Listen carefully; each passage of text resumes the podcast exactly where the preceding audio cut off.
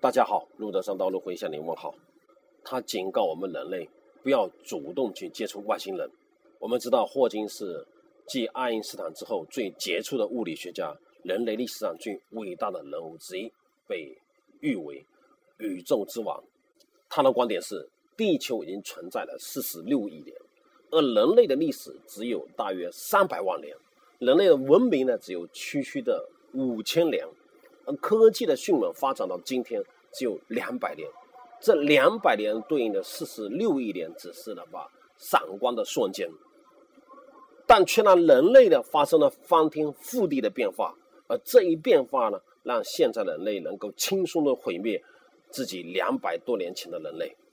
如果我们遇到了外星人，很显然我们恰好啊和他们处在同一发展阶段的可能性呢。是极其的微乎其微的，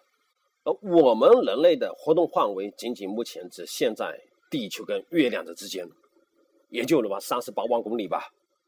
啊，那些的外星人，他们应该有很强那个星际的航行能力，他们科科技的水平远远高于我们，并且足以轻松的消灭我们人类。好了，我们如果遇遇上了外星人，他们会什么样的可能呢？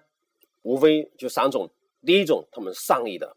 想改造其他的物种，或者给他们带来一些先进的技术；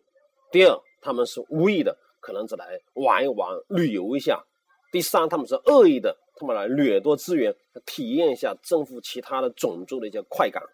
如果他们发现了我们，那么这一切就不是我们所能控制的了。如果他们是恶意的话，那去我们去主动接触他们。那无非就是的吧，自投罗网找死吧。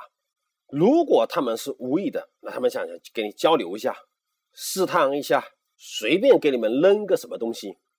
看看你们的反应。结果这个扔一个什么东西，就可能给地球带来一个巨大的毁灭，人类莫名其妙的死了。而对于他们外星人来讲，无非就是跟捏死些小虫子一样，像小孩玩的捏死的蚂蚁一样。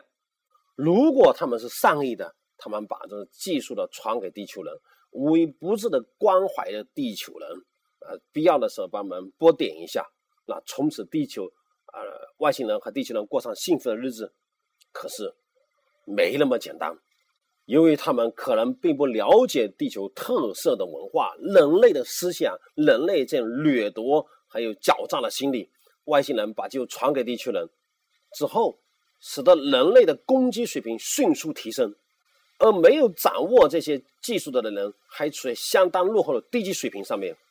更可怕的是，有一些资源落到那些邪恶的分子手上，如果他们发生战争的话，那么人类可能就离自身的灭亡毁灭就不远了。所以说，综上三种可能，人类都将面临更坏的结果。所以说我非常赞同霍金的观点，千万不要主动去接触外星人。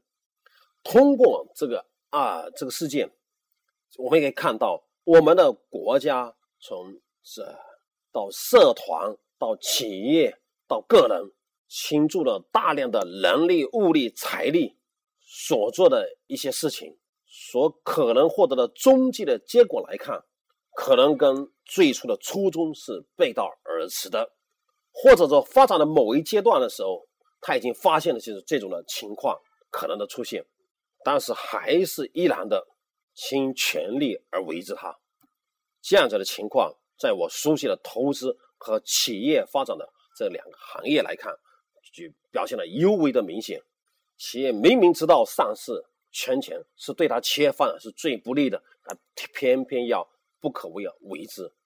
对于投资来讲，明明知道投资这个行业说可能带来的结果它是没有收益的，那偏偏的话要。不可投而投资，这样对企业对投资来讲，其实做了一个就对社会资源的浪费跟毁灭，是社会价值的毁灭者。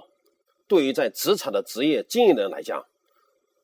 从大学毕业后择业的那天起，你就应该知道你想要做的是什么，想要的是什么，不要满足你这点忙忙碌碌的对忙碌的追求，而迷失了这种职业的方向。好，感谢今天大家的分享。今天分享的关键词是霍金，不要主动接触外星人，有所为而有所不为。感谢大家分享，再见。